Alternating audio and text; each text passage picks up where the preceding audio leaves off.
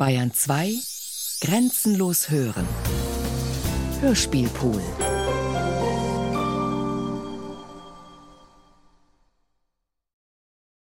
Jemand entfernt sich bei starker Beleuchtung.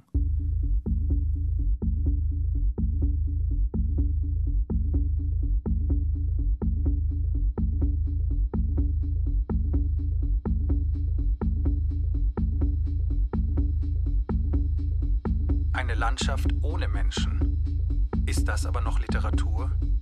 Ich würde ganz gerne mal ein Thema aus der Kindheit behandeln. Menschen, die essen oder ein Mensch, der isst, einen Essvorgang. Ein nackter Mensch. Warum nicht ein nackter Mönch?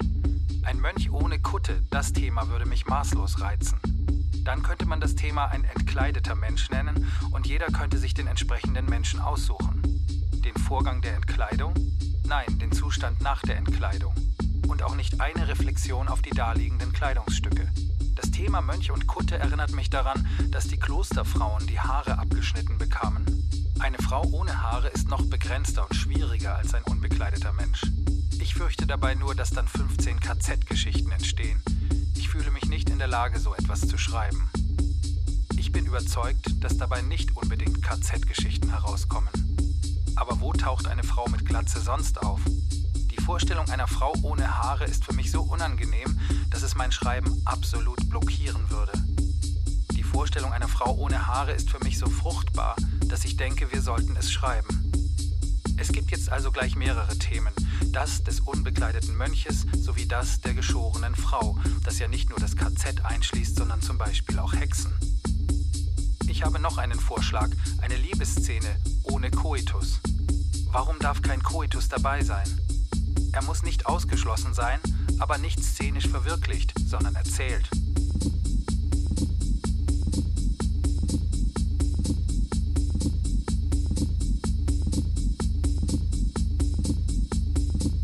Ich hätte gern mal, dass wir beschreiben, wie man stirbt. Vielleicht sollte man erst mal fragen, ob jeder schon ein Sterben miterlebt hat. Ich glaube, der Vorgang, jemand stirbt, ist genauso wenig avanciert wie jemand geht durch starkes Licht. Es macht gar keinen Unterschied aus, ob wir einen Tisch beschreiben oder jemand stirbt. Erlebnis ist nicht nur, wenn ich dabei stehe und mit meinen Augen etwas sehe. Es wäre nicht schlecht, wenn diejenigen, die das Erlebnis nicht hinter sich haben, gezwungen werden, das Unbekannte zu schildern. Wenn wir erst warten, bis uns ein persönliches Erlebnis selbst packt und zur literarischen Gestaltung zwingt, verschenken wir uns die Möglichkeit der Vorbereitung. Ich möchte, dass das Thema noch mehr begrenzt wird. Ich kann mir vorstellen, dass jemand dem Thema ausweicht, indem er beschreibt, wie einer erschossen wird. Das wäre dann kein Sterben. Es sollte ein mehr oder weniger langsames Sterben sein. Wir könnten doch das Sterben von Bäumen nehmen. Man sagt von den Bäumen, sie sterben ab, absterben. Wenn ein alter Mensch stirbt, dann ist das ein Standardtod. Einen Standardtod sollten wir beschreiben, nicht immer den besonderen, den erschütternden Tod eines jungen Menschen.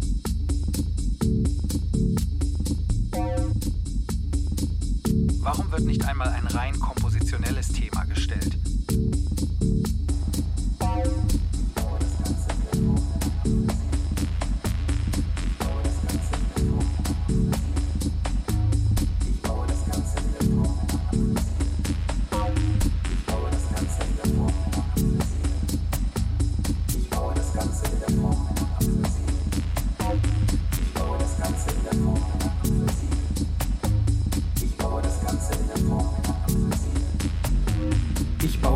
Ganze in der Form einer Apfelsine.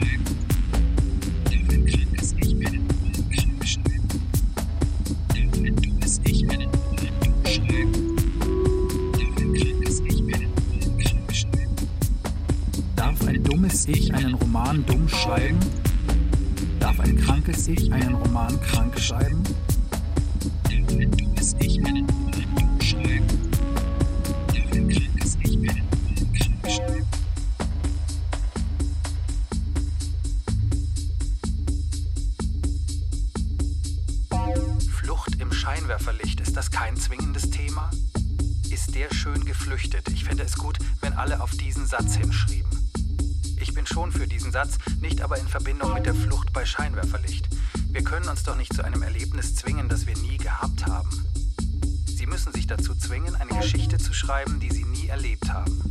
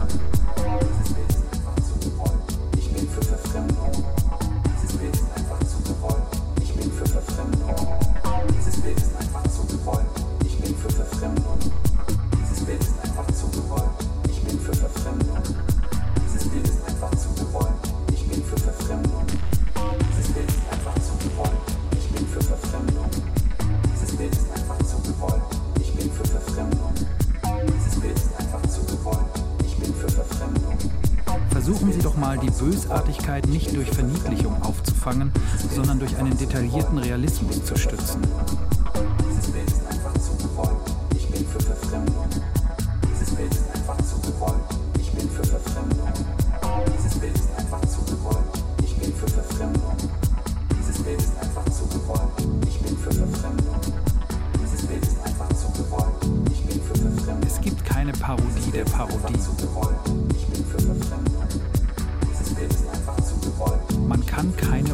beabsichtigte Parodie schreiben.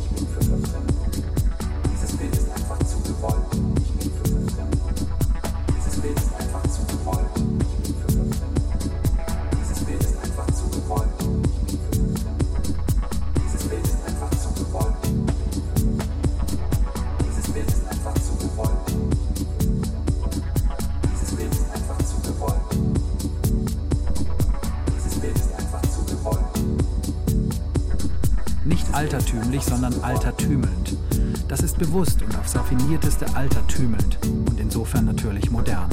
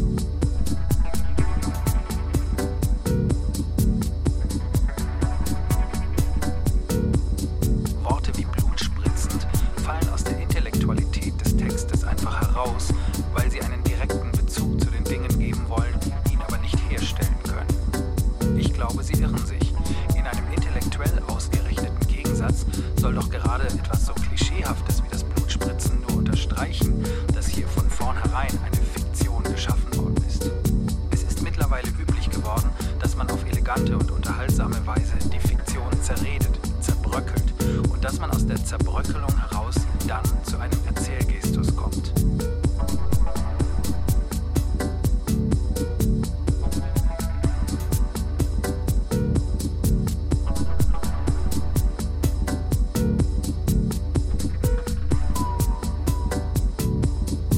Die Und-Anknüpfung ist sehr beliebt. Man findet sie oft, aber nicht nur als Anknüpfung. Sie garantiert ein ganz bestimmtes rhythmisches Weiterfließen, eine Trägermelodie. Über die Berechtigung kann man sich streiten.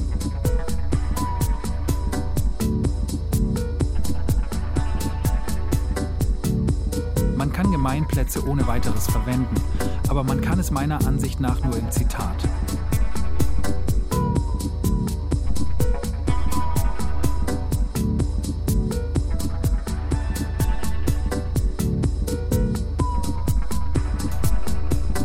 Wir werden natürlich 1964 sehr unruhig bei einem Text wie dem von Bixel.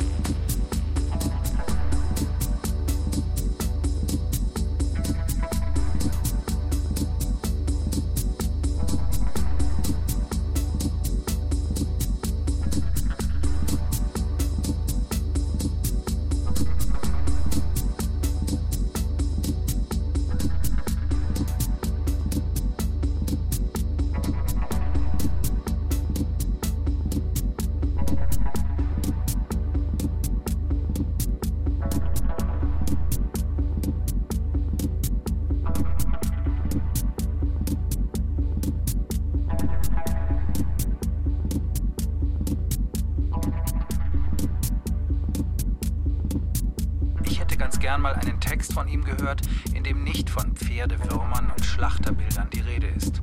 Solche Dinge sollen Kraft in den Text bringen. Herr Wolf bemüht sich darum, er will sie haben. Ich glaube, dass er es ohne Pferdewürmer und Schlachterbilder nicht so gut schaffen würde. Das macht mir den Text verdächtig.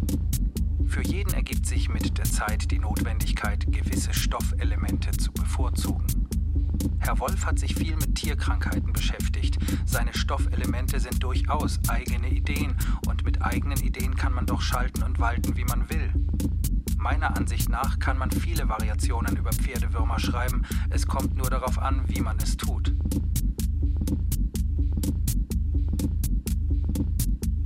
Der Autor muss da schon hineinkriechen. Er muss imstande sein, darin aufzugehen. Auge in Auge, Mann gegen Mann. Ich weiß nicht, ob man das noch sagen kann. Ich finde in dem Text sehr viele Wiederholungen. Mir ist sehr oft hat oder hatte aufgefallen. Auge in Auge, Mann gegen Mann. Ich weiß nicht, ob man das noch sagen kann.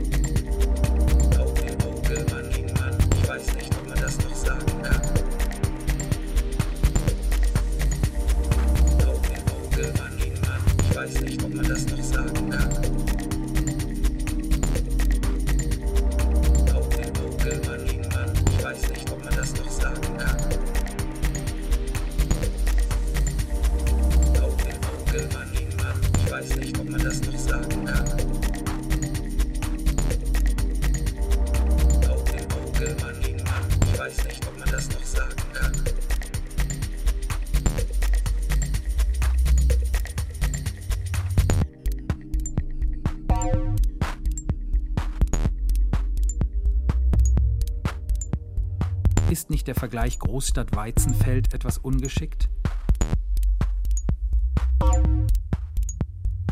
Das Wort Vitasol scheint mir sehr gut gewählt, weil es assoziativ ganz nah bei der Telefonseelsorge ist.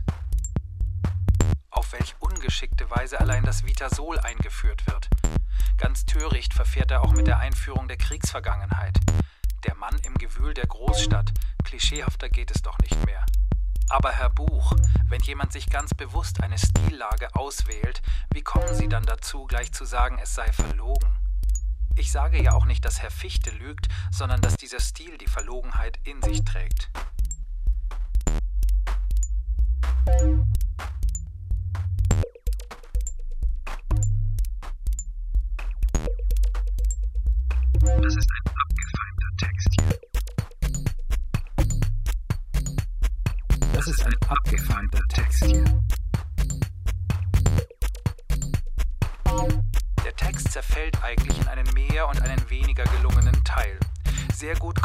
Meinung nach der Gegensatz heraus zwischen der Stadt und der Fichte, die als Fremdkörper durch Berlin transportiert wird.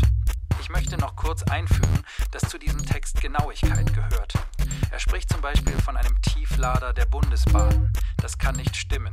Hier in Berlin haben wir eine Reichsbahn und die Fichte könnte allenfalls mit den Amerikanern kommen, aber das wäre dann schon eine weitere Verknüpfung. Wenn das so ist mit der Genauigkeit, dann müsste man sich auch fragen, was ein Maibaum eigentlich ist. Meines Wissens hat nämlich ein Maibaum gar keine Zweige, sondern ist ein kahl geschorener Stamm, an dessen Spitze ein Kranz gehängt wird. Wenn hier vom meterhohen Maibaum die Rede ist, dann ist der Stamm bereits geschält und die Äste sind abgehauen. So wird er dann durch Berlin gerollt. Da müsste man nachforschen, ob der Maibaum erst an Ort und Stelle oder schon vor dem Transport geschält wird. Erst kommen die Farben Rot-Grün, dann kommt der essayistische Teil und dann werden seine Wendungen dezenter. Einmal beschreibt er eine zeitliche Perspektive und zum Schluss eine örtliche. Durch die Einfügung des unveränderten Satzes vom Schwarzwald drückt er die Bewegung aus, die die Tanne vollführt. Sehe nicht ganz die Notwendigkeit ein, dieses Konzert anstatt des Rundganges der Mutter einzusetzen. Statt sinnlose Fuchtelei würde Fuchtelei genügen.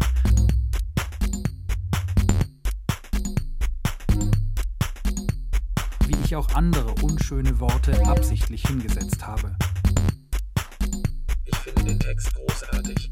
Die Art seiner Anlage kann man aus zwei Dingen ersehen.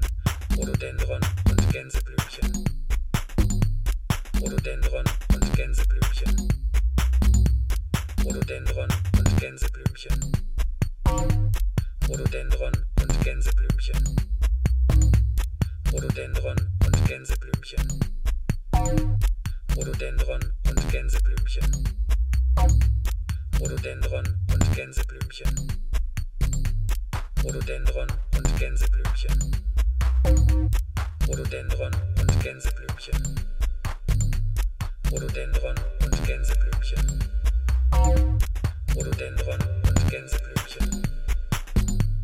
Rhododendron und Gänseblümchen. Rhododendron und Gänseblümchen.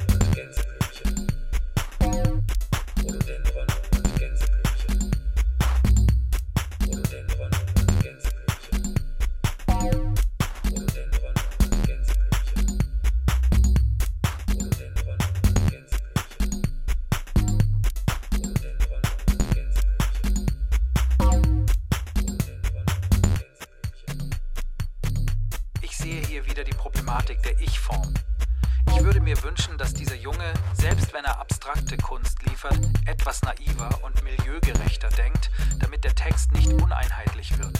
Schwierig ist es bei diesem Jungen, der auf der einen Seite ja tatsächlich milieugebunden ist, differenzierte Gedankengänge und Sprachäußerungen glaubhaft zu machen. Es ist unerhört schwierig, ein dumpfes Milieu so darzustellen, dass die Darstellung zuletzt sich als freies